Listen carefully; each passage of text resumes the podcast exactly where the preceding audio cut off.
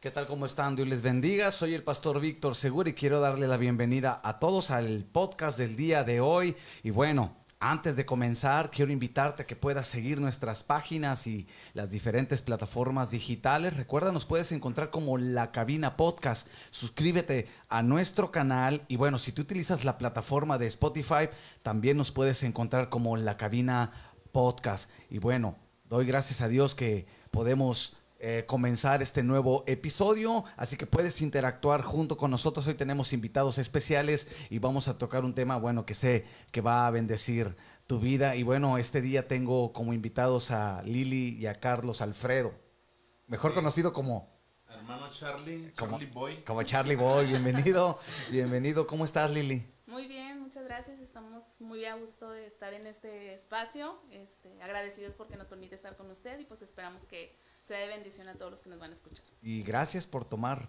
ah, el tiempo, el tiempo de poder estar aquí conmigo. Charlie Boy, mejor conocido como Charlie Boy. Charlie Boy, sí. Nada más que se escuche en el micrófono. Este, pues algo ya planeado, ¿no, pastor? Sí. Algo que ya habíamos hablado y que ya no me lo estamos esperando para, para entrarle, ¿verdad? Pero es un gusto, un gusto estar aquí en el, en el programa. Qué pues, bueno. A ver qué sigue, ¿verdad?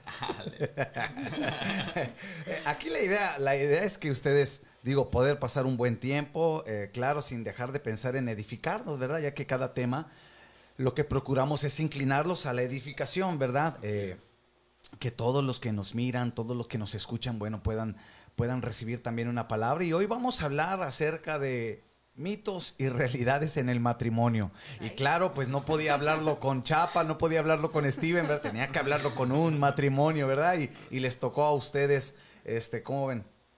Es una bendición, ¿verdad? No, no sé por qué nos escogieron a nosotros, pero, pero no, pues esperemos que lo que hemos vivido, ¿verdad? Lo que hemos pasado yo y mi esposa, pues ya tenemos ya 12 años ya de casados. y- 12 años de Y casados. pues todo eso pues, esperemos que sirva, ¿verdad? Otro matrimonio, matrimonios también jóvenes, porque pues me considero joven, ¿verdad? Pues, algo. ¿qué, qué pode- qué podemos decir? Vamos a dejarlo en... Está bien, Charlie. Ok. Bueno, vamos a comenzar por, por el inicio. Todo tiene un inicio. Charlie, bueno, tú eres de aquí de Monterrey. Sí, aquí, de aquí somos de Monterrey, este, de San Pedro casi. Ah, casi ahí. Pero sí somos de Monterrey, me gusta la carne asada y todo lo que se come aquí. ¿verdad? 100% regio. Sí, sí, tamales los sábados y todo eso. Y, y barbacoa los domingos. Barbacoa los domingos. ¿Verdad? Lili, sí, acércate un poquito nada más el micrófono. Ándale, sí, Listo. poquitito más. Gracias. ¿Y tú, Lili? También, ¿De sí, aquí? Sí, toda De- mi de- vida pues en Monterrey, San Nicolás, en muchos lugares hemos vivido. Pero eres de aquí, eres regia. Sí, sí, 100% regios, qué bueno.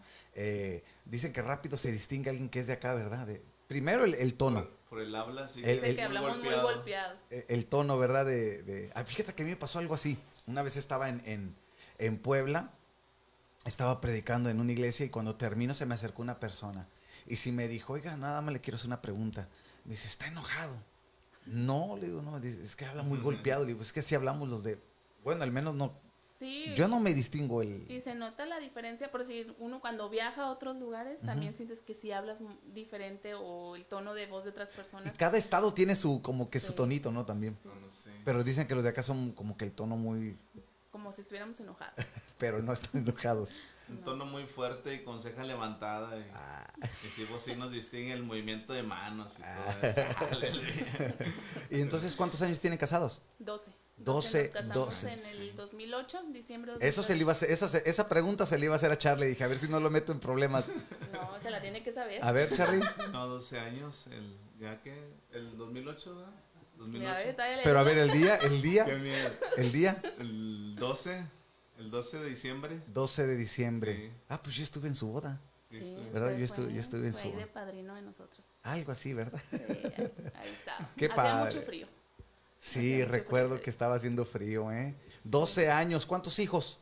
Tres. Tres hijos. Dos niñas y un niño. Ujú, La mayor, Jimena de 11, Carla de 8 y Carlitos de 4. Carlitos, la bendición, el, el Benjamín. El Junior. El sí, Junior. Que, que andamos llevándolo ahí en el camino a enseñar, enseñarle, ¿verdad? Qué bueno. Y como, bueno, yo sé que hablar del matrimonio o hablar de, de la vida matrimonial, pues es hablar de altas y bajas, ¿no? Todo es, por eso titulamos este podcast, ¿verdad? Mitos y realidades, porque eh, yo creo que todos ah, tenemos una idea antes de casarnos, ¿verdad? Eh, bien De que o todo va a estar bien o mal, no sé, ¿verdad? bien. ¿Cómo se puede decir? Pero todos tenemos un concepto del matrimonio, ¿verdad? Pero ya estando en el matrimonio, eh, pasando los diferentes años, van, uno va aprendiendo que muchas de las cosas que nosotros pensábamos del matrimonio, pues no eran así, ¿verdad? Y de eso vamos a estar hablando ahorita en un momento, pero vamos a, a- a otra, a otro paso.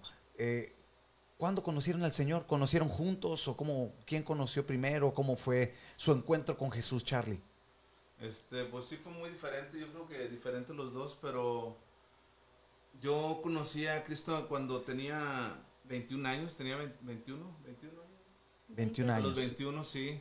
Este, y fue algo bien diferente, tal vez algo medio increíble, ¿verdad? pero así sucedió. Llegó un hermano y me habló en, en una esquina. O sea, yo tenía, yo llevaba una vida así de pandillerismo, Ujú. drogas, todo eso. Y esa persona llegó y me predicó ahí, un, un evangelista, un hermano, y me invitó a la iglesia. Y hasta ahí quedó, ¿verdad? Pero siguió y me invitó y llegamos a la iglesia y seguimos, o sea, seguimos creciendo, ¿verdad? En lo que es el- O el sea, él te, él te habló del evangelio inmediatamente fuiste o pasó un proceso. No, pasó ¿Cómo? una semana. Pasó una semana y fue a buscarme de nuevo a esa esquina, ¿verdad? ¿Y qué pensaste tú? Y dije, bueno, ¿qué onda con este? ¿Por qué me está molestando, verdad? no, este, de hecho me agradó mucho lo que me hablaba, ¿verdad? Lo que me decía. Porque realmente uno, cuando está en las calles, eh, así en las pandillas, en las drogas, uno, pues uno no, no espera recibir esas palabras, ¿verdad? Él, él decía que Jesucristo te ama, mira, eres importante para Él, Él puede cambiar tu vida, entonces todo eso como Y tú que estabas me metido, la tú estabas metido en el asunto de las pandillas y las drogas, todo sí, ese. Sí, totalmente. Ujú. Sí, estaba ya. Yo sí me mira muy mal, muy mal. Ok. Yo veo a los chavitos de aquí del topo, de Topo. Sí. y así con su. pues, ¿Cómo andan, verdad? Idos, así yo me miraba y yo digo, así estaba, ¿verdad? Ujú. Pero esa persona sí me empezó a, a hablar y a, a despertar ese deseo de, de Ok. cambiar. Y sí, así fue como me acerqué a Cristo, ¿verdad? ¿Llegaste a dónde?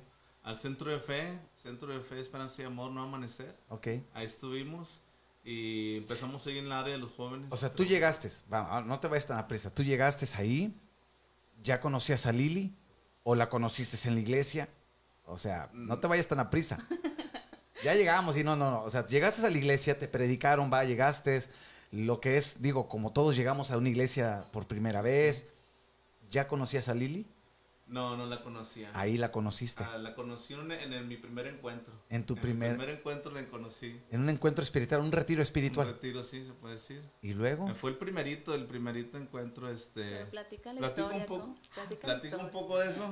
pues claro, claro, a ver, cuéntanos. Yo le digo a mi esposa porque cada rato quiere que se la platique, ¿verdad? De hecho, todas las noches, dime cómo la conocí. Ah, a ver, a ver, cuéntala. Este, yo, este, fuimos a, al primer encuentro, era en... ¿cómo La se llama el Pagoda. La Pagoda, sí, Ok. ahí donde se hacían encuentros antes. Y antes eran de era viernes, sábado y domingo. Ajá. Nosotros ya habíamos tenido el, el día viernes que había sido una plenaria. Y al siguiente día, pues iniciamos con, con el desayuno, ¿verdad? Sí. El desayuno, que es un platito de jamoncito, huevito. y sucedió que ella iba llegando y ella nos iba a servir, ¿verdad? Ella andaba de servidora, ella líder ahí. Llegó, nos sirvió, necesitan algo y me puedo sentar aquí, dijo ella. Le digo, pues sí, ¿verdad? Y se sentó. Ahí donde tú estabas de mí, sentado. sí. Y yo dije, yo pensé, ¿verdad? Dije, ¿qué onda con esta chava? verdad? Como que, pues no le dio miedo, ¿verdad? No, no le dio miedo estar aquí conmigo, porque a veces uno como que uno se siente así, ¿verdad? Porque Sí. vienes de las pandillas, Pues sí. medio alocado, vestido acá medio raro. Pero tú, Lili, o sea, ¿fue intencional o No. nada más llegaste ahí? ¿Me puedo sentar? O sea, y ya. Ajá, sí, o sea, porque yo andaba sirviendo ahí en el encuentro y, y pues ya terminamos de servir, pues y, y siempre andas buscando pues dónde hay lugar para sentarte. Claro. Entonces ahí precisamente había lugar con ellos, estaba él con un amigo, eh, con otros dos chavos también del, de la misma, mismo. del mismo, del mismo aspecto. Entonces, pero pues yo bien, o sea, de que me puedo sentar aquí, ¿no? Pues sí, ya me senté ahí, empecé a platicar con ellos, pero pues Ahora, normal. lo que, lo que los que nos están mirando ahorita y, o nos escuchan no saben es que tú traes el pelo largo.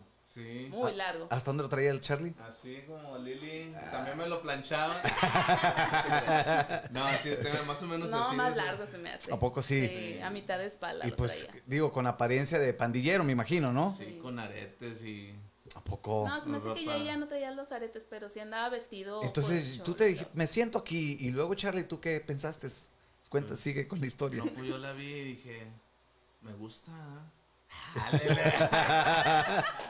A ver. no, yo la vi y dije, pues no, pues, nomás dije, está guapa esa mujer, ¿verdad? Y así quedamos. Pero luego me llamó mucho la atención, me llamó la atención el hecho de que ella se fuera, o sea, que ella se fue y se sentó ahí, ¿verdad? ¿Platicaste a algo? O no La te verdad, acuerdas? no me acuerdo. Él es el que se acuerda. Ahora, ¿cuántos años tenías tú ahí, Lili? 14. 14 años. ¿Y tú? Yo 20. tenía 20, 20, 21 años. 20, 21 años. Ok, bueno, sigue la historia, sigue la historia, ¿eh? Sí, no, no se vayan a quedar con la idea de que No. asaltacunas, ¿no? O algo así. No, no, sigue con la historia. ¿Y luego? Este, no, pues ahí nomás platicamos, así cómo está, cómo, lo- platicando lo, lo del encuentro, cómo estábamos. Y ya fue la única vez que la vi ahí, ya no tuve ningún contacto con ella. Pero la mirabas en la iglesia. Sí, en la iglesia. Sí, Ok. la miramos en la red de jóvenes, que eran las La sábados a las 5, ahí es donde los mirábamos. Hasta se acuerda del horario, ¿verdad? Sí. ¿Y luego? Este, pero nada más, o sea, nunca, nunca tuvimos contacto, nunca tuvimos ya... Una plática, No, nada. no, ¿Hasta cuándo fue? hasta que pues empezamos a echarle ganas nosotros, ¿verdad? O sea, bueno, yo empezamos a trabajar más en la iglesia, a involucrarnos. Fue a mis 15. Sí, Ah. lo invité a mis 15 años. O sea, tú sí, ahora sí que tuviste un cambio de pandillero, de andar en las drogas y en todo eso. O sea, sí tu vida cambió y empezaste a servir a Dios. Sí, después del encuentro, después del encuentro de jóvenes, empecé a cambiar, empecé a cambiar, me corté el pelo. Como Me- Sansón. Sí, algo que me dolió bastante. Primero se hizo así la mitad. Primero me hice un pedacito. Fue luego- cambiando gradualmente. Hasta que ya quedé así, ¿verdad? También mi forma de vestir, mi forma de hablar. De Sí. hecho, de hecho me- ahí amigos me ayudaban a, a cambiar mi forma de hablar porque traía yo palabras muy... Pues sí, el lenguaje de del barrio, ¿no? sí. Acá de barrio. Y empezaron ahí a enseñarme, y a corregirme y todo eso. De hecho, Y- mi esposa también me corregía ahí. Y luego ese proceso, ¿cómo fue para ti? O sea, no digo, no fue difícil o simplemente te fuiste adaptando. Pues sí me fui adaptando y fui comprando ahí ropa un poquito más apretada, algo así incómodo. O sea, pues, usabas pantalones aguadotes en ese entonces, me imagino, ¿no? ¿2000 qué más o menos? eh. Dos. 2002. Sí, pues usaba mis Dickies, ustedes los saben conocer. Sí, Dickies, claro. Mis Cortés, mis Converse y ¿Cómo no? Yo tengo unos cortés ahí. mis playeras de tirantes, mallita, ¿no? O sea, Todo andábamos- bien. andábamos bien formados. de- Ajá. de- Y en- empezaste a cambiar. Y entonces, ¿cuándo se dio cuando ustedes dos, pues ahora sí que, uh, este, ahí hubo ese contacto? Pues yo tenía yo creo que 16 años cuando él ya me empezaba a, tirar rollo. Ah. Pero no, tenía un papá muy estricto. Bueno, Eh, tengo, tienes, tengo un tienes, papá tienes. Muy, muy estricto. Y sí que lo es. Sí. eh, Ajá. Sí, entonces yo siempre le dije a él, mi papá me deja hasta los 18.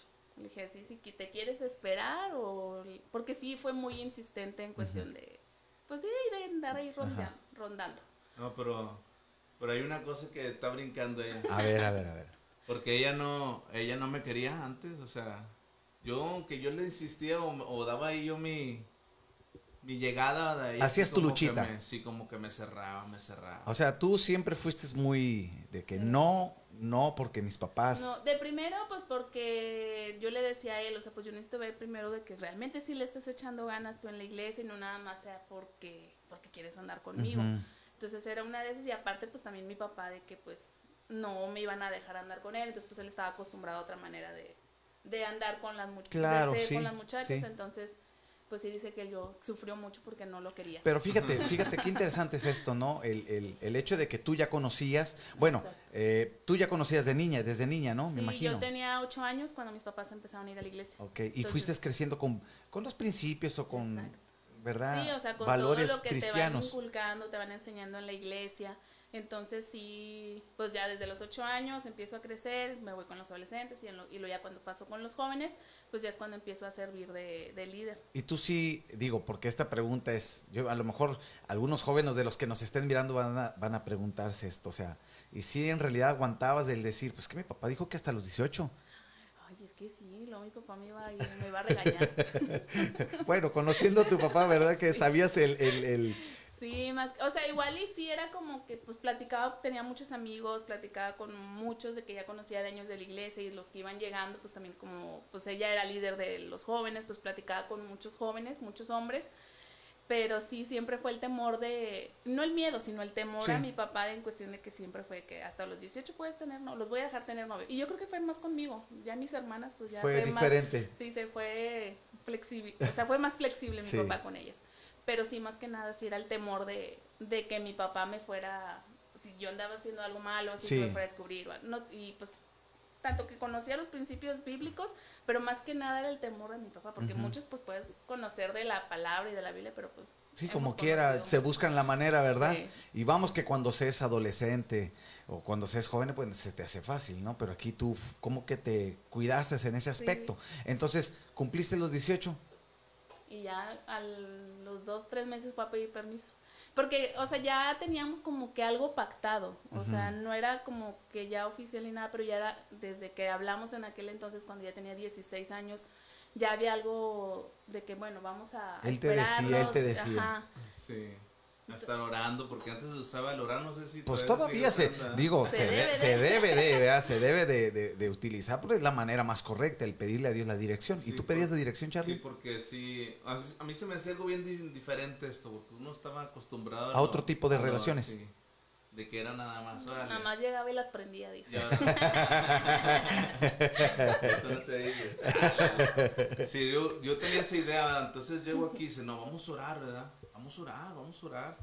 Y, le y, ese día sí quedamos, como dice ella, que hubo como un pacto de, de estar orando. Vamos Sí. a estar orando, vamos a estar trabajando en las cosas de la iglesia, vamos a estar aquí y allá, y así fue.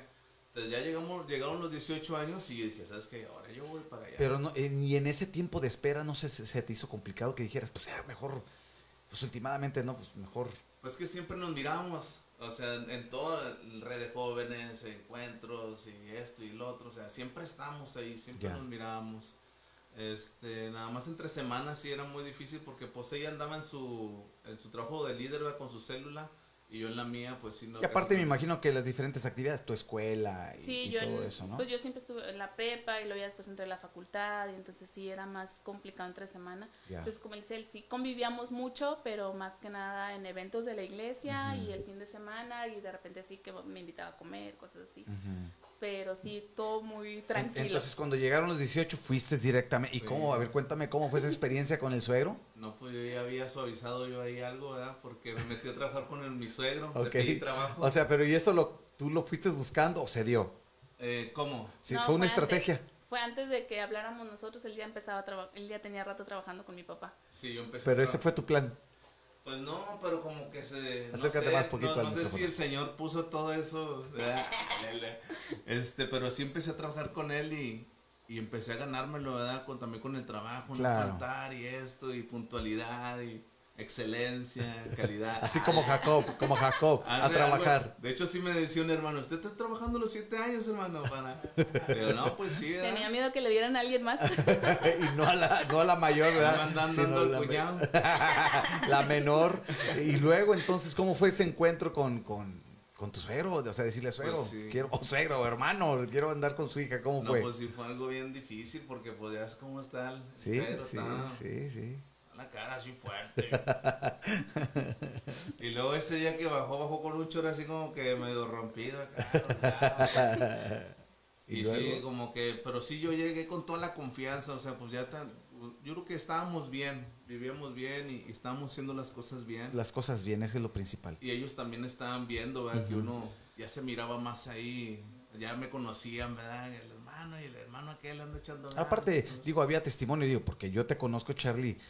Yo te conozco en el 2003. Yo fue cuando llegué a colaborar ahí y pues eh, eh, muy trabajador, ganando almas, ¿no? Y eso parte como del testimonio, ¿no? Sí, el testimonio, ¿Verdad? El sí. estar ahí en la iglesia, perseverando, o sea, eso fue lo que hizo que Sí, el suegro... sí, eso avisó al, al suegro, sí. Y le dieron llegamos, llegamos y ya se sentó y le pedí permiso. Le dije, ¿qué? Es que quiero formó una relación, ¿verdad? Con su hija y esto. Y se puso como que muy serio, no decía nada y pues algo más me ponía más nerviosa. ¿Y tú estabas ahí, Lili? Sí, estaba ahí, pero yo no decía nada. Dije, no, yo no hablo. Yo no hacía ni un paro ni nada, yo no volteaba. Este, sí, era bien difícil. Pero al último sí nos dijo, ok, sí, pueden, pueden tener la relación, pero ahora sí que dijo, no quiero que no quiero verlos abrazados en la iglesia ni agarrados de la mano, quiero que siempre estén bien, o sea, el respeto hacia él y a la iglesia. Y a la iglesia. Eso es muy bueno, ¿no? Y digo, qué bueno es escuchar esto, ¿verdad? Porque a veces los jóvenes a lo mejor dicen, ah, eso es, es, como que... Anticuado. Anticuado, pero es parte, o sea, tú dices mucho, el respeto tanto a, en este caso a los papás, ¿verdad? Respeto también a la congregación y que sea un buen un buen testimonio. De hecho, yo la verdad sí lo enseño aquí a los jóvenes, ¿verdad? Los jovencitos se les enseña que oren primero, que no se aventuren a tener una relación porque después salen lastimados, ¿verdad? Salen heridos en esas relaciones donde no, pues, no, no buscaron la dirección de Dios. Y luego, pues que también, una vez que tienen ese, esa autorización de parte de los padres primero, ¿verdad? Porque yo siempre les digo, pues yo no tanto, ¿verdad? O sea, sino que los papás deben de, de, saber y una vez ya que tienen el permiso de los padres, pues ya uno también, ¿verdad? Pero les digo mucho eso, cuiden el testimonio, ¿verdad? Dentro y fuera de la iglesia, ¿verdad? Cosa que a veces como que ya no se mira. Sí, ya la mayoría de los jóvenes no están acostumbrados a que se les diga, o sea, cómo, comportarse en su noviazgo o en la iglesia, dentro. Y sí, como dice mi esposo, o sea, esa vez me acuerdo mucho que, pues mi mamá sí hace fin mujeres y mi mamá le empezó a decir muchas cosas y pero bien, o sea, de consejos y que yo quiero esto y quiero lo otro. Pero mi papá lo único que nos dijo, está bien, dijo, nada más no los quiero abrazados ni agarrados de la mano en la iglesia. Dijo, yo no los quiero ver así, dijo, por respeto. Y fue lo único que sí nos recalcó mucho y sí, o sea, realmente nosotros, aparte que en esa época, pues sí teníamos muchas actividades con los jóvenes y realmente pues él por su lado, yo por el mío, nunca fue que anduviéramos, ah, ya somos novios, vamos a trabajar juntos. Ahora fíjate, hay algo. Aquí me gusta lo que acabas de decir. Cada quien servía. Ajá. Servía a Dios, ¿verdad? Y una vez que son novios, siguieron sirviendo, porque muchas veces hemos visto en los jóvenes que eh, no son novios y sirven, pero una vez que se hacen novios dejan de servir. ¿Verdad? O inclusive una vez que se casan, ya se olvidan. Se olvidan de lo que pues en realidad comenzaron, ¿verdad? Y que pues era como que disfrutar el servir al Señor y, también aprender en esta etapa de relación, ¿verdad? Y ustedes continuaron sirviendo y todo eso. Sí, tuvimos el permiso y, y todavía tuvimos tres años tres años más para acá cuando nos casamos, pero siempre estuvimos trabajando. Sí, eso sí a mí me consta. Yo recuerdo que servían mucho al Señor. Y digo, y lo siguen haciendo hasta el día de hoy, siguen sirviendo y eso es un buen ejemplo. De que, porque una vez que se casan, comenzamos a decir, es que ya tengo más responsabilidades, más obligaciones, más asuntos que atender, pero digo, porque aquí yo puedo decir mi parte pastoral.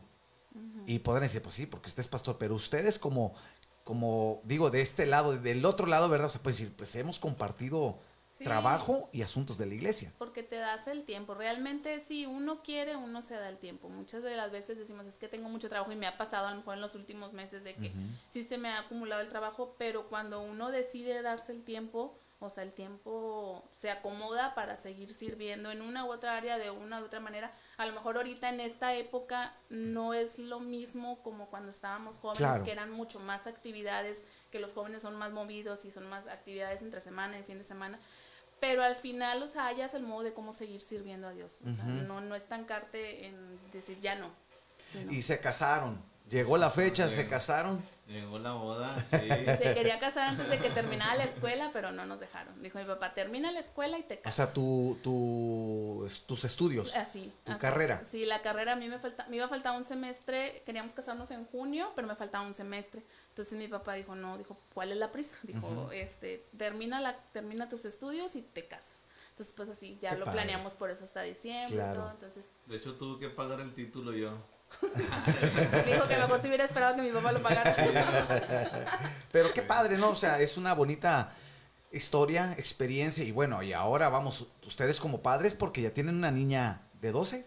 11, 12, años, ¿verdad? Y, y, pues ahora ustedes tienen que enseñarle y qué mejor que tienen el testimonio, ¿no? Tienen el testimonio, ahora Charlie le va a decir, ¿verdad? Hasta los 18. No, yo le pedí que hasta los 20, ¿verdad? ya le subiste dos años más, mira. No son mal. Este, sí, pues es que hay que enseñarle, ¿verdad? Para claro. Y qué mejor que el testimonio, porque ya que no- no- los hijos miran eso. Sí. Hacen más ruido nuestros hechos que nuestras palabras. Y qué mejor que ustedes tengan ese testimonio y que pues ahora sí que le puedes decir a Jimena, pues ahí está, pregúntale a tu abuelito, ¿verdad? Dice él, dice que pues en Cristo las cosas son hechas nuevas y dice que fui su única novia. Y él, no, él ya no Ah, tuvo ninguna. o sea, tú llegaste a. Cristo Fue ella, ella fue la, ella fue la única, sí. eh, y tú Lili, también, Pues, ¿verdad? Entonces ya 12, 12 años, 12 12 años casados. casados, Wow, y entonces yo creo que ha sido, digo, qué bonita historia, ¿verdad? El, el escuchar y, ¿por qué no el motivar a otros jóvenes, ¿verdad? A que sí se puede en realidad, ¿verdad? Encontrar, ¿verdad? Orando, ¿verdad? Y, y- y bajo la dirección de los padres, bajo la dirección del, del liderazgo también, ¿verdad? Y llegar a formalizar una relación y, ¿por qué no? A futuro Matrimonio. ¿verdad? El matrimonio y, y, pues bueno, es bien bonito porque sí comparten pues muchas de las cosas, ¿no? Claro, me imagino que no todo ha sido color de rosa, ni el sobre hojuelas, ¿verdad? O sea, ha habido también sus... Porque es, es aquí donde entra el tema. Sí, yo creo que hemos tenido altas y bajas en estos 12 años que hemos tenido este, juntos y... Pero pues gracias a Dios aquí estamos. Pero, pero sí tenías una idea de que yo creo que es así y ahora dices, no, no era así. Sí, o sea, yo por decir, este, como mis papás, yo tenía ocho años cuando mis papás hicieron cristianos, entonces realmente yo ya, no, o sea, sí recuerdo algunas cosas de antes, pero siempre vi un matrimonio bien en Cristo, entonces yo tenía esa, esa, yo sí tenía una idea de que el matrimonio en Cristo, este, era bien. Era, Claro, bueno, porque el ejemplo de tus padres. Ajá, o a ¿Cuántos lo años- mejor ¿Cuántos años tienen tus papás de casados? 25, no es cierto. No. No, ay, no, pues sí tengo 30, y- no, ya iba sin mi edad. No, tienen como 35. 35 años de 35 casados. años y de casados. y digo, es un, ha sido un buen ejemplo, porque pues hasta el día de hoy ahí están y sirven trabajando en la hora. Bueno, muchos no saben, pero tus papás son pastores, Así. ¿verdad? De, Sí, de mis una papás tienen congregación. una iglesia, de hecho acaban de cumplir 12 años de la iglesia, Ya. ya, ya tienen rato, entonces pues sí, siempre vi ese ejemplo en ellos también de un matrimonio que siempre sirvió al Señor, que siempre andaban ahí en actividades, siempre nos, de chiquita siempre andábamos con ellos que andaban visitando a los hermanos y mis papás son de carrera larga. Sí. A 3 de la mañana de ahí estábamos todos, pero siempre vimos en ellos eso, o sea, de andar sirviendo al Señor. Entonces, cuando yo me caso, por eso también siempre fue ese ejemplo a seguir, ¿no? De, de que aún casados teníamos que seguir trabajando en el ¿Cómo, Evangelio. cómo, cómo el ejemplo, verdad, de nuestros padres? En este caso digo, que a ti te, te marcó, ¿verdad? Digo, yo creo que en el tuyo, Charlie, pues es el mirarlos y decir, bueno, pues hay que seguir esa, Así esa es. línea, ¿verdad? Pero ser marcados por un buen matrimonio. Y digo, hace falta, eh, digo que nosotros como matrimonios nos responsabilicemos, ¿no? Para dar testimonio primeramente a nuestros hijos, Así es. ¿verdad? Dar testimonio y, ¿por qué no?, a los que no conocen al Señor. Sí, y pues puede haber pleitos y todo, pero por si yo que me acuerdo, yo de niña, de joven, casi no vi a mis papás pelear. O sea, yo digo, a lo mejor sí tenían sus pleitos. Pero ellos sí, muy privado, pero de nosotros una manera no muy nos dimos privada. cuenta. Entonces nosotros, ah, o sea, tratamos también de que los niños, o sea, si Cuando hay tenemos algo- alguna una- discusión... una, discrepancia que no la que no la escuchen los niños. Sí, porque sí quedan marcados. O sea, Sí. Si realmente sí ven el ejemplo, o sí ven lo que sucede y, y pues que ellos puedan ver un matrimonio bien, ¿verdad? Sí, Nosotros. altas y bajas en el matrimonio, Altas y bajas, sí. ¿verdad? ¿Y cómo las manejan ustedes? Pues, Las principalmente las bajas, ¿no? Principalmente esas bajas que a veces decimos todo iba bien y de repente pum viene, pero yo creo, digo, es, es parte de la vida matrimonial, ¿no? Sí. Porque decimos me convierto o ya se convierte la pareja o así, llegan a Cristo y todo va a cambiar. Claro que sí cambia, pero hay un proceso, ¿no? Donde uno va madurando. ¿Ustedes cómo, cómo, cómo saben, cómo han sobrellevado esos momentos, esos conflictos? Cuando hay discusión, yo, yo tengo una cosa, pues, este, que eh, no dejo que pase el día, ¿verdad? No dejo que se oscurezca o que nos acostemos así Enojados. Yo siempre trato de, no sé, yo siempre lo he visto así, a veces los hombres están diciendo, no, pues es que la mujer es la que se debe doblegar, nada. Pero aunque yo sí a veces soy un poquito duro, siempre me doblego, siempre trato que no pase el día o que pase la noche eh, y siempre le pido perdón, ¿verdad? O sea, Ya. Es que vamos a Arreglarlo. vamos a cambiarlas, vamos a... ¿qué? ¿Quién es el, el problema? ¿Tú, yo o los dos vamos a cambiar las cosas y sí nos ha ayudado mucho eso. El no dejar pasar el día, ¿verdad? O sea, arreglarlo así rápido. Pues eso es bíblico, dice, ¿no? Que no, se ponga, el sol sobre vuestro enojo. Ahora, Lili, por ejemplo, aquí, a ver si no me meto en líos con las hermanas o las mujeres que escuchen, ¿verdad? O sea, porque normalmente en un conflicto, pues, la mujer como que le cuesta un poquito más de trabajo el, acceder. Ah, ¿No? Entonces, siempre que hay un conflicto, ¿verdad? Uno tiene que aprender a ceder. En este caso, Charlie dice, a mí no me gusta eh, que termine el día, ¿verdad? Pero ¿has aprendido, Lili, en este aspecto? Sí, o sea, a veces uno es más orgullosa en cuestión de eso de que, ay, tú me, tú me hiciste, tú, tú la regaste o algo así. Y uno como que trata de, de, hacerlo sufrir, ¿no? De que me, no, que me ruegue, que me pida perdón. Pero no, sí he aprendido a que tengo que ceder. O sea, porque a veces, o sea, él también hace su intento por arreglar las cosas y si uno se aferra de que, ah, no, pues ya va a llegar el punto de que, ah, pues no. Sí, porque decíamos hace un momento, o sea, este tipo de situaciones dentro del matrimonio dañan mucho. Yo le llamo el efecto bola de nieve. ¿Verdad? No sé si los viste en las caricaturas, que es una pequeña bolita de nieve y empieza, si lo guardamos, se va haciendo grande y cuando ya de plano no puedes detenerlo y se crean los problemas. Cuando en realidad yo sé que los problemas son inevitables, los, las discrepancias, los, las, las diferencias de opinión dentro del matrimonio, mi punto de vista es que no tenemos que ser iguales. Ese es mi punto de vista. ¿O ustedes sí son igualitos? No, somos muy... ¿Verdad? Porque digo, ¿verdad? Porque normalmente dicen, es que encontré mi, mi, mi, otra mitad. ¿Verdad? Yo siempre, yo y mi esposa somos bien diferentes. Bien, en gustos, en, estilos de colores, todos somos bien comidas, pensamientos, pero hemos aprendido a, compaginar, porque eso es lo interesante del matrimonio, ¿no? Sí, o sea, de que te complementas, o sea, con las cualidades que tiene él o, sus gustos y mis gustos o mi forma de ser, su forma de ser, y ambos, pues aprendemos a vivir de, de esa manera y cada quien, pues, su forma de ser, ¿no? Y así, y así nos, nos comprendemos, nos apoyamos, pero obviamente, por lo mismo que somos diferentes, pues a veces salen las discusiones, pero es donde empezamos a, afinar, ¿no? A afinar esos detalles. Y eso es, eso es lo bonito de dentro del matrimonio, ¿no? Porque al final de cuentas, si Dios quiere la bendición, ¿verdad? Nos vamos a la Biblia y como cuando Dios forma al hombre y le da a su mujer, dice, y los bendijo Dios. Esa parte me llama mucho la atención en Génesis los capítulo 2, los bendijo. Fue lo, que hizo Dios bendecir, ¿verdad? Pero sí, como tú lo mencionas, el que cada quien pueda ceder, cuesta trabajo, ¿no? Ceder tanto el uno como el otro, digo. Sí, a veces sí es difícil. ¿A ti, Charlie, sí? A veces sí es difícil ceder porque, o, sea, yo sí cedo mucho, o sea, sí busco la forma de, de arreglar las cosas, pero a veces como que sí me quiero poner así como que un poquito más duro, bueno, pues si yo soy el hombre de la casa. O que sale el hombre viejo, ¿verdad? La vieja naturaleza.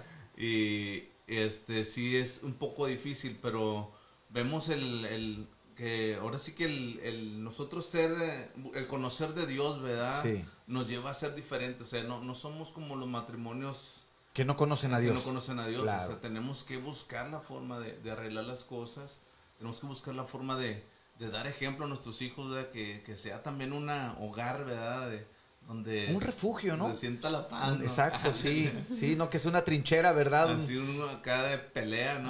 No, no, sino que esté esa paz. Yo decía una vez, dije, a mí me gusta llegar a mi casa y, y sentir esa paz, ¿verdad? Que esté la comida lista, la frescura, todo el amor, los niños que se te acercan, o sea, algo tranquilo, así no llegar y pleitos por todos lados. Y, y fíjate que eso es importante, ¿no? Que porque eso es lo que uno quiere. Pero uno tiene que buscarlo. Uno tiene que aportar. Déjame utilizar esta, esta frase. Uno tiene que provocarlo, ¿no? O sea, si yo quiero la paz, pues yo tengo que aportar mi, mi parte, ¿no? Para que esté la paz, ¿no? En este caso, la, la, mujer pone su parte, el hombre pone su parte y se complementan. Y al final de cuentas, no solamente ustedes son los beneficiarios. También los niños. Los niños, ¿verdad? Y, la verdad, pues digo, yo conozco a sus hijos y veo que son muy apegados a, a los dos. A los dos están ahí siempre. Y eso es el reflejo. Porque sí, es el reflejo de lo que pasa en casa, ¿verdad? Pero ¿cuál, cuál, cuál ha sido de las cosas más difíciles que tú digas? A mí esto ha sido bien difícil.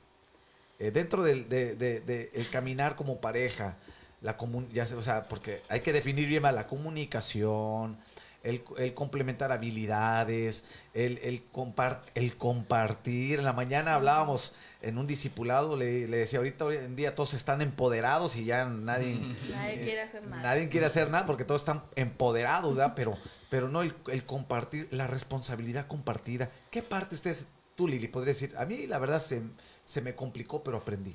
Yo creo que uno de los detalles con los que siempre hemos tenido discusión Ajá. o no sé cómo mencionarlo. Vamos a mencionarlo es- como, este, que, eh, ¿cómo se le llama la esta de crecimiento, no? Ajá. Oportunidades. O sea, por si la limpieza en la casa. O sea, por si yo desde que me casé he trabajado, o sea, Ya. siempre he trabajado, entonces pues llego casi igual que él a la casa o a veces llegaba más tarde. Entonces el, el acoplarnos en que si yo tengo que hacer todo o él me va a ayudar. Entonces durante todos estos 12 años hemos tratado de usar diferentes tipos de estrategias porque siempre ha sido como que el área de oportunidad en, en Área de nuestro- oportunidad, eso. el área de oportunidad en nuestro matrimonio, eso, o sea, la limpieza en la casa. Y más que nada, yo siempre le alegaba a él que porque pues yo trabajaba. Claro. Entonces, o sea, ya, pues si llegamos a un acuerdo que pues él me ayuda, si él llega temprano, pues él le avanza, y o si no los sábados, y sí, pero sí, sí hemos tratado de, de ver la solución a, a ese detalle, porque siempre, yo creo que ese es el detalle más predominante en estos 12 años. Y luego ahora, digo, porque, pues sí, que se presta donde el hombre y la mujer trabajan, ¿verdad? Exacto. por la situación, por todo, ¿no? Y que es importante que los dos aporten, que los dos apoyen, ¿verdad? Pero también dentro de casa, ¿verdad? y, y tú, Charlie, ¿sí te adaptas a eso? Llegas tú y vámonos. Pues sí, ya yo ya tengo ya mi mandila y ya. a mí siempre me ha gustado ayudarle, ¿verdad? Sí. Pero a veces sí como que no lo ven, ¿verdad? No lo ven y sí como que... O sea, a mí me gusta lo que es la limpieza, me gusta recoger, lavar, tras y eso y lo otro. Aunque no se me vea, ¿verdad? Aquí se me ve un poquito más diferente, pero sí me gusta hacer qué hacer en la casa. Y pues ahorita que tenemos a Jimena ya como que nos hace un poquito... Ya nos, ayuda. Nos hace el paro ahí. Bueno, porque ya está creciendo está y ya mira también la necesidad, O sea, ¿no? ya, ya, ya están creciendo y ya están ellos también recogiendo, limpiando, entonces ya se está haciendo un poquito ya más ligero todo eso. Y a veces, a veces este tipo de temas van a decir, ay, pero son como que muy por encimita, pero cuando no se sabe solucionar esto, crean un conflicto, Sí. ¿verdad? Y luego, ¿ustedes qué piensan de la lucha de poder? ¿No se ha presentado nunca la lucha de poder? Empoderado. la empoderada. ¿No se ha presentado alguna vez la lucha de Porque en todos los matrimonios está presente ese, la lucha de poder. Esa lucha de poder es cuando, ah, sí, pues ahora yo. Ah, no, no me voy a dejar. Y ahora esa lucha de poder. ¿Sí, Lili? Sí, yo creo que sí ha habido ocasiones en las que se ha dado, o sea, que uno se molesta y le dice, ah, no, pues yo, yo puedo sola, o, o- o así, ¿no? Pero siempre yo creo que él sabe que él me deja hacer, o sea, él sí me, deja, bueno. me deja hacer, o sea, pero siempre le reconozco pues que él, él es el, el jefe de la casa. Claro, sí, sí, es el O sea, patriarca, ¿verdad? Sí, entonces... Me gusta que lo reconozca. Ah, Pero entonces yo creo que no hemos batallado mucho eso por lo mismo en su forma de ser, o sea, él siempre me deja hacer, o sea, que trabajo y que este, que yo compro y que hago y, o sea, sí demuestro mucho que según yo tengo el poder, por así llamarlo, pero al final sí siempre reconozco que pues él es el hombre de la casa. Entender eso, ¿verdad? Ajá. Porque hoy en día como es un conflicto, ¿verdad? Entender en- los roles dentro del hogar, no dentro del matrimonio. No, porque acuérdate que el mundo vive de acuerdo a sus propios conceptos, de acuerdo a sus propias ideas, ¿no? Y vemos esa lucha, ¿verdad? Hoy en día en la sociedad, que lo que no quisiera tocar, ¿verdad? Pero cuando la Biblia sí enseña, ¿no? Pues la cabeza, la ayuda idónea, ¿no? Y saber cuál es mi postura, mi posición, ¿no? Y respetar, ¿verdad? O sea, mirarlo correctamente, pero también aplicar correctamente el principio, ¿verdad? O sea, no, no caer en, en, en el, Sí. en el controlar o el manipular o el querer, ¿verdad? El machismo, cosas así. Así es. Este, yo también, eh, ahora voy un poquito para atrás, el testimonio, ¿verdad? Eh, yo miraba mucho a, papá, a mamá, atender a papá. O sea, Ujú. cuando él llegaba a trabajar, una atención así bien súper, ¿verdad? Sí. Como que tenía de que él era el hombre de la casa, ¿verdad? Sí. Pero también llegaba a haber ciertos momentos en que papá también la, la atendía. Ah, Entonces yo eso también lo aplico en la casa. O sea, mi esposa siempre me ha atendido y yo, y yo soy unas personas de que yo me siento a la mesa y me gusta que esté todo, ¿verdad? Sí. Todo, servilletas, sal, Todo. coca, todo. Pero a mí también me gusta atenderla a ella. Hay, hay momentos en que ella llega cansada y yo le masajeo sus pies, sus Ujú. pies, ¿verdad? Y como que Sí. un masajito, ¿verdad? claro. porque también ella trabaja, también ella está en movimiento. No, y, y- y quie- quieres atención de parte de, de parte de tu esposo, ¿no? Sí, le digo, o sea, nuestros trabajos son muy distintos, o sea, por si pues él trabaja pues con su esfuerzo físico y el mío es pues siempre estar sentada, entonces pero le digo, yo vengo cansada mentalmente, Mentalmente, claro. entonces sí hay veces en los que no, o sea, llego y no quiero hacer nada, entonces hay- él sí es muy comprensivo, que bueno, yo hago de cenar o Es compramos, comprensivo. ajá, entonces sí, sí nos hemos acoplado mucho en eso, obviamente durante los 12 años, o sea, no siempre fue como que ya ahorita que estamos súper acoplados. No fue por default, o sea, Ajá. tuvieron que trabajar en eso. Eso sí que empezamos. Yo creo que ahí está la clave, ¿no? El trabajar en, en esas áreas que uno puede mejorar dentro del matrimonio, ¿no? O sea, el tener en mente, esto es trabajo en equipo. Así es. Vamos a trabajar en esto, ¿no? Por ejemplo, ahorita tú, Charlie, decías de que te gusta que esté todo listo. Yo soy parecido. A mí me gusta que todo esté, que no falte la servilleta, principalmente servilletas, el re- todo lo que se necesita para comer. Mi esposa sí lo hace, pero, ¿sabes? Yo tengo una costumbre. Ella me sirve el primer plato, pero el segundo yo me lo sirvo. O sea, yo no sé, ella me, siempre me dice ella, "Eh, ¿quieres más? Le digo, sí, pero yo me sirvo. Ella lo hace porque me quiere servir, ¿verdad? Lo quiere hacer, lo hace por amor. Pero créeme, yo, lo- yo siempre me, yo también puedo servirle, yo también puedo Ujú. servirte a ti, yo también puedo pararme, o sea, no me gusta que todo, toda la atención, así todo el foco esté sobre mí, no. O sea, yo tengo esa costumbre y siempre les, ens- le digo, también les he enseñado a ustedes, cuando termino de comer, siempre le agradezco. Le digo gracias. Siempre le agradezco que ella tome el tiempo, aunque es parte de una responsabilidad, pero o sea, el hecho de que tome el tiempo y Para me servir. prepara la comida y, ¿verdad? O sea, eh, son cositas que a lo mejor son muy mínimas y podemos decir, "Ay", pero esas a mí me han funcionado para tener como que una relación tranquila y, y comprendo su parte y, y ella comprende mi parte, ¿no? Entonces así ustedes. Así es. Este, sí, son como dices, son cosas muy pequeñas, pero cambian, cambian, ¿verdad? Cambian el, el, el mover en, el- en el matrimonio, en la relación, ¿verdad? Así es. Este, ella se vuelve más cariñosa, más accesible, más abierta. Y pues uno también cambia sus actitudes con ellas. Llegas a la casa y aunque llegas así como que estresado, ¿verdad? Tratas de llegar ahí y, y calmarte, ¿verdad? Calmarte porque ya no estás en el trabajo, ahora estás en tu casa. Exacto. Qué, qué- qué padre, ¿eh? Qué padre que ustedes hayan trabajado, ¿verdad? Y yo sé que va... Todavía falta. Sí, pues Sí. siempre hay algo que uno empieza a No, y- afinar. Y, como que uno va viviendo diferentes etapas, porque pues al principio pues es el, el conocernos, que nunca terminas de conocer a la persona, pero sí, o sea, es como que el primer amor en el matrimonio Sí. y luego ya empiezan otro tipo de problemas que tienes que ir afinando, vienen los hijos y tienes que Claro. ajustar otros detalles en el matrimonio y pues así uno va creciendo y los, ya vamos a tener una niña ya joven. Sí, un adolescente, ¿verdad? Ya está Sí, o entrando sea, la adolescencia. Que, también pues tenemos que empezar a afinar otro Claro. tipo de cosas en Tanto en ustedes como, ¿verdad? En, el- en o sea, ellos, sí. personal, matrimonio y familia, ¿verdad? Fíjate, voy a, voy a mencionarles, eh, yo aquí estoy leyendo los 10 mandamientos del matrimonio. ¿Eh? A ver, vamos a, así, vam- vamos a ver. El primero es mostrar respeto. ¿Qué piensan de esto? El respeto.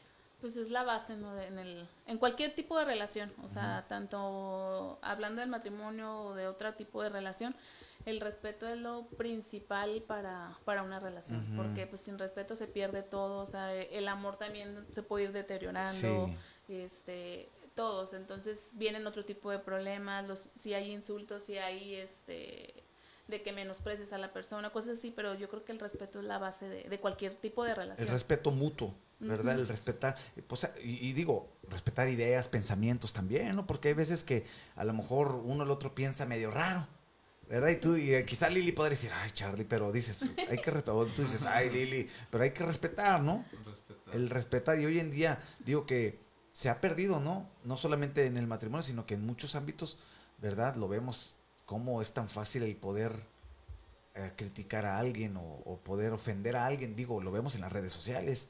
Sí. Cómo tan fácil tú dices, pues tiro la piedra y escondo la mano, ¿no? Porque es tan fácil decirlo así, pero yo creo que son bases que debemos de mantener, ¿no? Y enseñarlas a nuestros hijos, el respetar. Y pues qué mejor que los hijos lo vean en ustedes, ¿verdad? el respeto. Ahí va, la segunda. No te me duermas, Charlie. No, no. El segundo, el segundo mandamiento es ser cariñosos. A ver, ¿qué me pueden decir de ese mandamiento? Ser cariñosos. Pues a veces es bien difícil, ¿no? Es bien difícil, tal vez por falta de tiempo, que ya llegamos ya bien noche, llega un punto en que sí, a veces no nos... No, a veces que no te puedes ver, no, no ves a la pareja, ¿verdad? Ujú. A veces sí que estás en la iglesia, no sé si se ha pasado a los que nos están escuchando, de que hay tanta actividad, tanta actividad que no tienes ni el tiempo ni de decirle que te amo, ¿verdad? Sí. Que llegas a la casa y lo que quieres es dormirte, acostarte. Sí, claro. Pero el ser cariñoso sí es algo muy importante, es algo que, que en las mañanas, yo, yo lo que hago siempre en las mañanas es, es siempre decirle te amo. ¿verdad?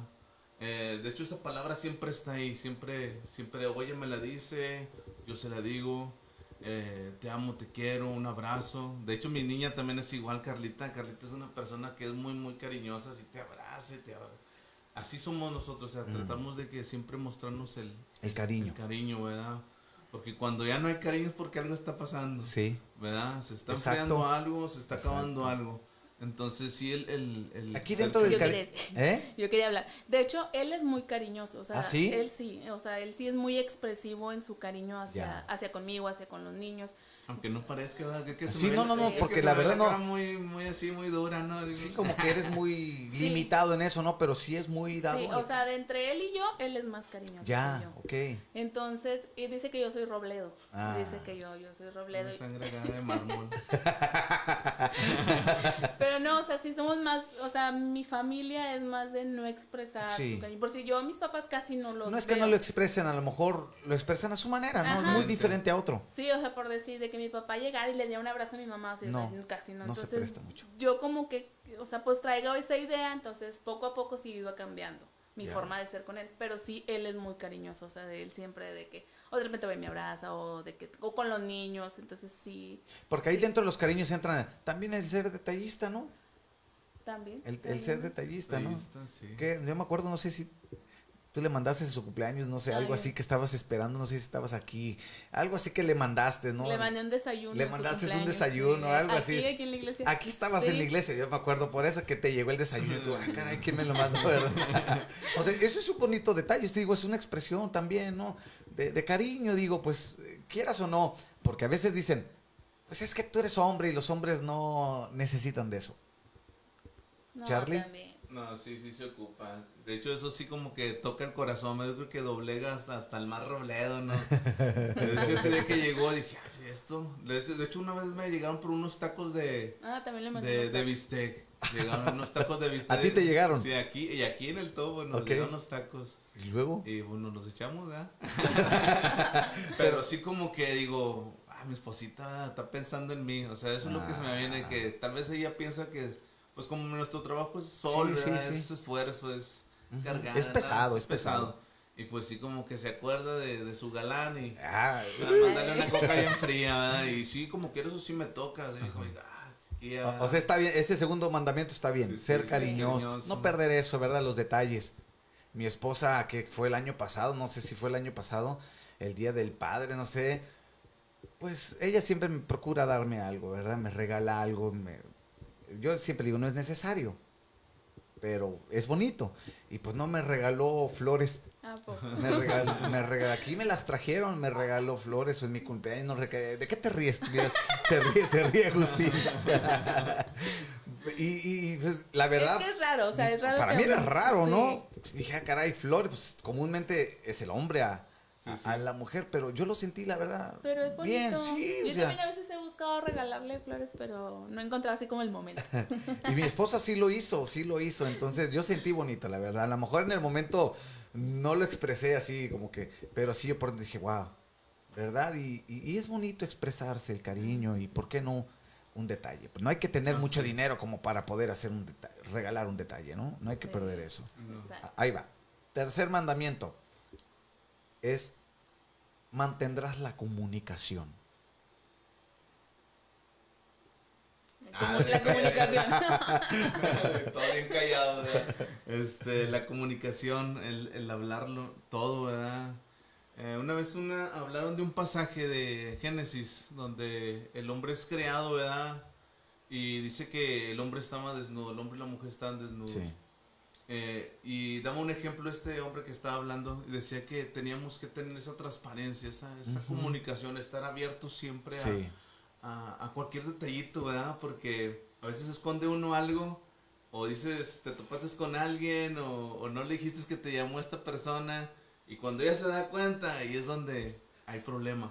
O sea, la comunicación de que sabes que era, me topé con aquella persona o hablé con esta persona o estuve allá, acá, ¿verdad? Pero una, que la comunicación nunca falta porque si a veces sí nos, a los hombres nos meten problemas. ¿verdad? Eso sí, y eso es sí. que yo creo que las mujeres somos más comunicativas. Sí, más O comunicativas. sea, porque yo llego del trabajo y yo llego platicándole, aunque él no conozca a las personas, no, ¿qué hice esto? Pero ya es por naturaleza, se me Sí. hace de que yo llego y le platico, yo creo que casi todo lo que hice en el día y, hablé con este y hice esto y, Ujú. y él no, o sea, él, él es más, yo le tengo que estar sacando la plática, pero pues yo no sé si así sean todos los hombres. Pues la mayoría, lo que pasa es que como que somos más concretos, ¿no? ¿Cómo te fue bien? Y ya dijimos todo. ¿Verdad? No, ya dije, ya dije todo. ¿Verdad? Pero sí, la comunicación, ¿verdad? Pues tiene que ser. Y, y ser una comunicación asertiva. Saber, por ejemplo, cómo expresar cómo nos sentimos. Porque comúnmente no se nos enseña eso en el matrimonio. Entonces a veces lo decimos con gritos, Ajá. ¿verdad? Lo decimos de la, mal, la manera equivocada cuando, digo, en la comunicación tiene que ir el comunicarnos asertivamente, ¿verdad? Sí, o sea, ¿cómo y cuándo? O sea, ¿cómo y por- cu- exacto, cómo y cuándo, dónde. Hay lugares donde, donde hablar un tema y lugares donde no, ¿verdad? Pues digo, Sí. ¿cuántas veces no hablamos, no coordinamos esto con esto y lo decimos y Sí, y a veces por si pueden haber cosas que no nos agraden, pero te- uno tiene que hallar el momento de decir, de hablarlo con él y decirle, oye, no me gustó esto, no me agradó esto. Pero pues sí tienes que también ser sabia en cómo comunicas las cosas. Así o sea, es. cómo y de qué manera y cuándo y dónde. Eso, la comunicación. Sí, la comunicación. El cuarto, el cuarto mandamiento dentro del matrimonio, sabrás perdonar. Perdonar. Pues sí, creo que es a veces muy difícil, ¿verdad? A veces hay situaciones en, en el matrimonio que sí, este, ¿cómo le diré? Pues sí, a veces pasan cosas fuertes, ¿verdad? Sí, Y difíciles de perdonar. Pero creo que uno que conoce a Dios, ¿verdad? Sabe que es importante el perdonarlo, ¿verdad? Porque a veces todo eso lo callas, lo guardas y, y eso empieza a traer un problema aquí. ¿verdad? Y a mí me gusta mucho el versículo que dice que, que mientras callé envejecieron mis huesos, ¿verdad? sí. Decía. Salmo 34 32. Sí, entonces cuando uno no perdona eso es lo que pasa, empiezas a...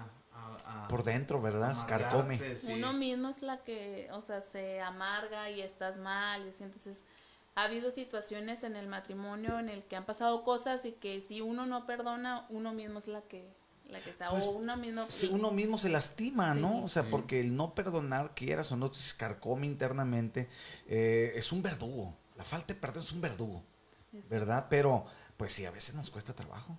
Sí, sí, es ¿Y qué pasa? A ver, ¿qué pasa ustedes en su experiencia? ¿Qué pasa cuando te cuesta trabajo? Pues y hay dices, muchos pues, problemas. O sea, si no perdonamos, o sea, cuando uno no perdona, sí vives un matrimonio muy difícil, o sea, porque siempre estás recordando las cosas que pasaron, o tú me hiciste, o yo te hice, o tú me dijiste, yo te dije, y siempre es como discusión, siempre, Tras siempre, discusión. siempre. Y pues no es algo sano, ni para uno, ni para él, ni para los niños, entonces yo creo que el perdón aquí es este el que los dos también cambiemos, o sea, en lo que fallamos Sí. y pues poder seguir adelante y, se- y olvidarnos también, porque Ahora, a veces, Perdona si te libera, exacto. ¿verdad? Y te sana, Así es. ¿verdad? Entonces, ¿están de acuerdo en ese Sí, mandamiento? el perdón es el perdón es, importante. es importante. Ok, el quinto, lo vamos más rápido. El quinto, Sí. serás amable.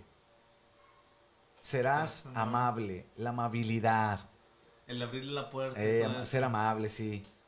Se pierde yo creo que el, al Palabras pasar- amables, suaves tiempo. Al respuestas. pasar los años se pierde eso de que te abran la puerta y que sean caballerosos y así. Sabes, ahí le va, ahí les va una, te la paso al costo con Charlicillo, con tu hijo. Yo a Víctor y a Ángel les enseño cómo a ser amables eh, y lo hago con su mamá. O sea, cuando, por ejemplo, si salimos a- y vamos en el coche, si yo les enseño a abrirle la puerta a tu mamá y ellos le abren la puerta. En este caso, Víctor, pues ya se lo hace a su esposa, pero yo le decía, abre la puerta a tu mamá. Para que él obviamente haga la costumbre de abrirle la puerta a su esposa. No digo que sea un pequeño detalle, pero, pero es para mí es importante. Y, y ahora con Ángel él también le abre la puerta, ¿verdad? Porque yo lo hago, pero lo enseño. Abre la puerta a tu mamá, ¿verdad? O sea, ser amable, las respuestas, pues suaves, ¿verdad? No ser ásperos en, en las respuestas. O sea, ser amables, ¿no? Sí, sí, es muy importante porque a veces cuando uno no habla bien, también se empiezan después los problemas. Es que tú me dijiste de mala manera, o fíjate cómo me hablas y no me dices bien las Y luego cosas. más si también eres ruda, ¿verdad? Si de verdad Sí. dices, ¿qué traes tú, Charlie? Pues ahora, ¿verdad? y empiezan ahí los conflictos, porque la verdad, o sea, no solamente el hombre es, hay mujeres que también son, Tiran balazos. Le dice el tanteo. ¿verdad que sí, sí o no? O sea, hay mujeres que también son Sí, sí. rudas, ¿verdad? Y yo creo que la amabilidad tiene que ser recíproca, Sí. ¿verdad? Y es bonito ser amable. El quinto, serás agradecido. El agradecimiento. Sí, es importante, como ahorita que en la mañana antes de, de venirnos, sí nos, nos tomamos un cafecito, ¿verdad? ella, ella baja y prepara el café, y bajo yo, y estamos ahí nada más nosotros dos ahí en las mañanas, y, y sí, el decirle gracias, ¿verdad? sí, como dice usted que siempre busca darle gracias, Sí. y sí como que a ella le toca esa, esa palabra, gracias mi amor, oh, por, por lo que me, el tiempo, ¿verdad? Pues O que podrás decir, pues es su responsabilidad, es su obligación, pero... Teníamos que comer. Ajá, pero, o sea, qué bonito es decir gracias, o sea, tan sencillo, gracias. Sí. O sea, gracias. bien ¿Verdad que sí? Pero a veces nos cuesta trabajo, y más cuando andamos enojados. A Sí. ver. Yo creo que No, sí, sí ha habido momentos en que te hace, estamos enojados y no, no le voy a dar. y no le voy a dar. Y no le digo y como que ella dice. Te "No me redarguye, dijo, ¿no? ¿verdad? No me dijo y no me dijo y está así el problema y luego ya retira me acerco. Gracias, amor. Pues sí. Y ya como que se cierra esa puerta. O Claro sea, ya si sí. estábamos enojados, ya se nos olvidó. Ya con, con ese detalle o esa acción, o sea, el ser agradecido, sí, sí. Eso, eso es lo importante, ¿verdad? O sea, el, el romper. Tú dijiste, el cerrar puerta, ¿no? Cerrar Porque uno mismo como que, ¿para qué quiere el diablo si uno mismo se destruye? ¿No? O sea, Sí. la verdad, ¿no? A veces, es- no, o sea, uno mismo ocasiona para que se haga todo el Se desastre. Exacto, problema. ¿no? Cuando tan sencillo, gracias. El que sigue, serás leal. La lealtad. Lealtad en el matrimonio. Lealtad, Amor. Ah, la lealtad, pues es un tema que eh, yo creo que podríamos hablar todo un podcast acerca de esto. La lealtad, ¿verdad? Entonces, lealtad. Es que, o sea, es muy importante porque también genera la confianza en la pareja. O sea, el que tú confíes de que tu pareja te es leal, el que sabes que te cubre las espaldas, por así decirlo. O sea, que sabes que él te va a defender, el que está ahí para protegerte. Por, entonces, yo creo que todo eso abarca la lealtad. O sea, que él va a estar contigo en las buenas y en las malas. Da seguridad, ¿no? Y más a una Sí. mujer, ¿verdad? En ese caso, en ese Sí, aspecto. yo me acuerdo cuando nos casamos, yo le decía a él, o sea, es que yo me siento segura contigo, o sea, tú tienes que estar aquí, o sea, en la casa, o sea, por decir, cuando ya llegaba yo le digo, es que yo, o sea, ocupo que estés aquí porque yo me siento segura contigo, por lo mismo de que, pues, la, la relación, la lealtad entre uno y, un- uno y el otro, pero sí es más que nada eso, o sea, nos causa seguridad como pareja, tanto a mí como a él, o sea, el que los dos seamos leales, pues sí. sí. La lealtad va más allá de la fidelidad. ¿Sabías? La Sí. lealtad este, es muy más, más profunda que la fidelidad. Porque hay gente que es fiel mientras, mientras tú sigas en ese patrón, en ese sistema, ¿no? Pero la lealtad va más allá. Es cuando dices, es que va más allá de, de una razón, ¿no? Sino es el todo, ¿verdad? El ser leal. Yo practico, procuro con mi esposa mucho esa parte, la lealtad, ¿verdad? Yo he dicho, le he afirmado yo, y eso trae seguridad. No solamente en ella, sino también en uno, ¿verdad? Que la mujer le diga, ¿sabes qué? Es- La lealtad es un principio, porque es un principio en el reino de. Dios la lealtad. El que sigue.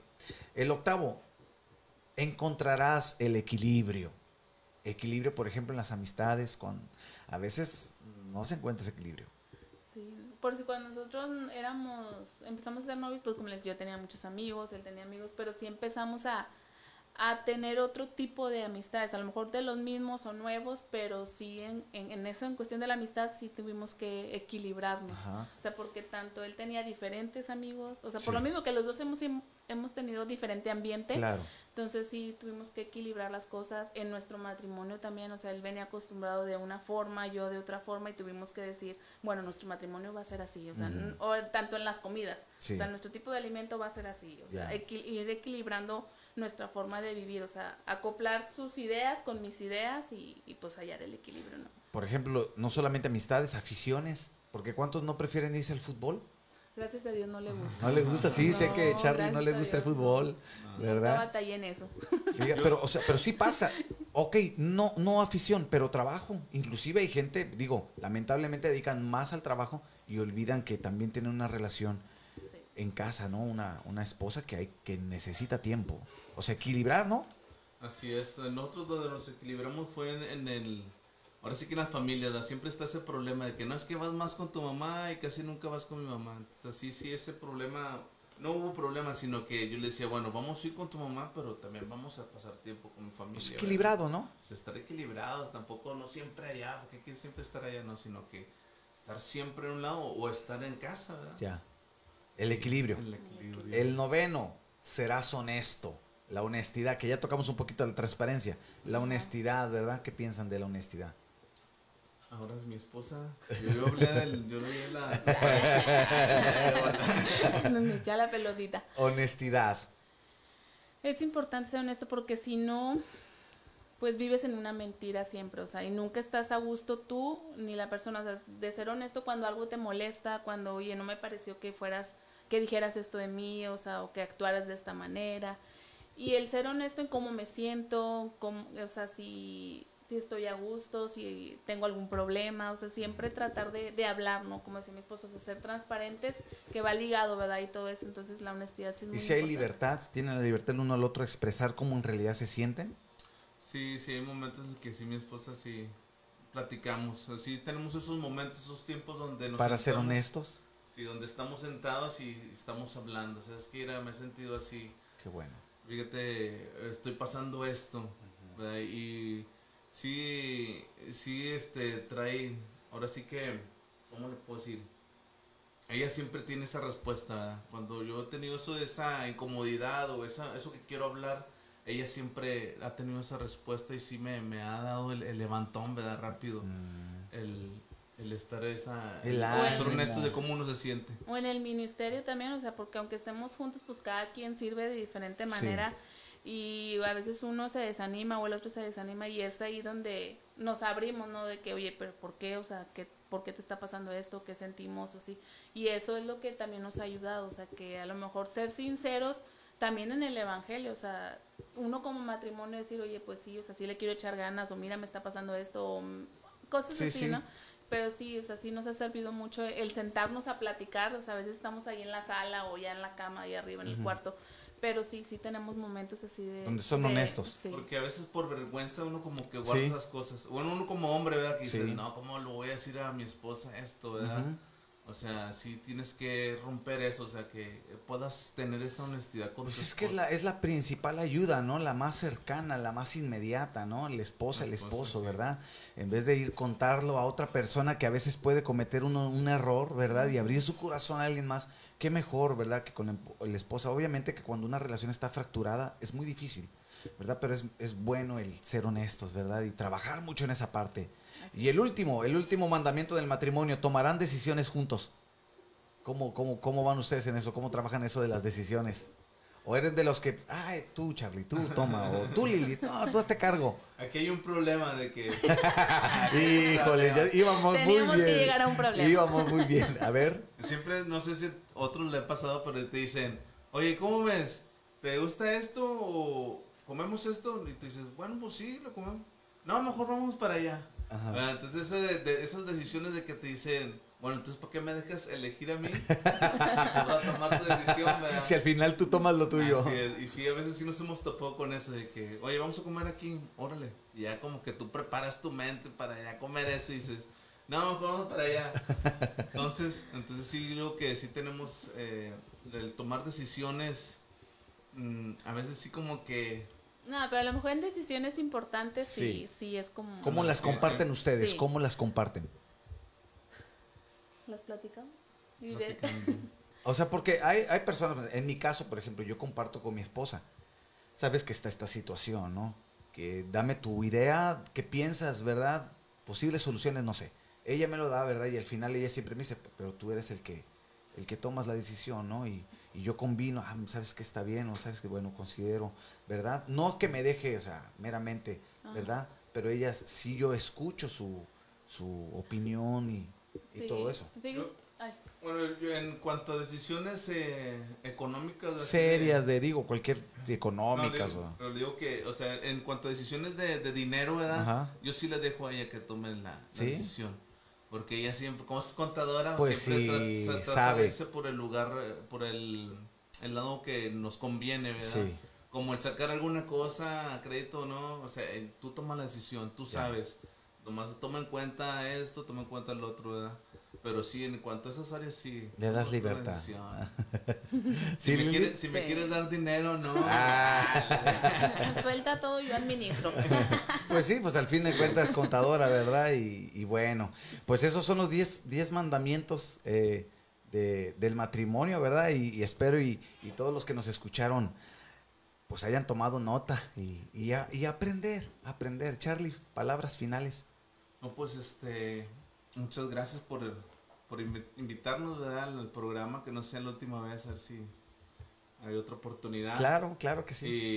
Y, y pues nomás a saludar a todos ¿verdad? que nos escuchan y que, y que sigan conectándose, que sigan siguiéndonos, ¿verdad? Centro de Feto, pues chico. Eh, Dale, dale like, dice. Dale like, dale like. y pues no, gracias, gracias pastor. Ya No, que nada. Eh, usted ha sido una persona muy, que nos ha apoyado siempre. Gracias. Muy- No. Que nos ha fortalecido, nos conoce de mucho tiempo y siempre nos ha ayudado. siempre Y lo seguiré haciendo, Charlie. Y gracias por Ten la eso, seguridad que sí lo seguiré haciendo.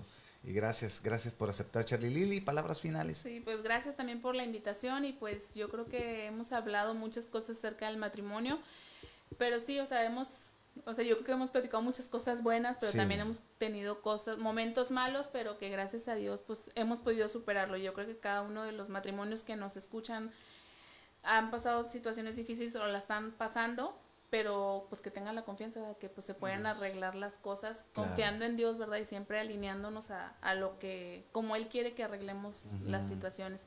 Y pues gracias, Pastor, por la invitación y como dice mi esposo, pues usted y su esposa siempre han sido de bendición para nuestro matrimonio, para nuestra vida, nuestro ministerio y aún a nuestros hijos. Nuestros hijos también los aprecian mucho a Yo ustedes. también los aprecio. Este, y pues muchas gracias y como dice mi esposo, esperemos no sea la última, No, la no. última ocasión. Va a haber una segunda, una tercera mientras ustedes dispongan tiempo. Apenas un, un programa ese de lo que callamos los hombres. ya lo dijo, ya dijo el tema, ya está el tema. Muy bien, pues bueno, gracias. Gracias a todos los que se conectaron y estuvieron interactuando. Espero y bueno, esto haya sido de bendición. Y, sé que esto del matrimonio es, es un tema quizá muy amplio, pero lo principal, bueno, es saber que Dios quiere bendecirnos, saber que tenemos que trabajar cada, cada persona pone, aporta su parte, pero esto es trabajo de equipo. Así que gracias a todos. Recuerda, síguenos en las diferentes plataformas, suscríbete a nuestro canal La Cabina Podcast y síguenos también en nuestra página de Facebook. Y bueno, si tú utilizas la plataforma de eh, Spotify, ahí también nos puedes encontrar como Minutos que Transforman y como La Cabina Podcast. Así que bueno, gracias a todos. Espero y nos puedas acompañar en el siguiente episodio de La Cabina Podcast. Yo soy el pastor Víctor Segura. Fue un gusto por estar contigo. Dios te bendiga. Abrazos a distancia. Nos vemos en la próxima.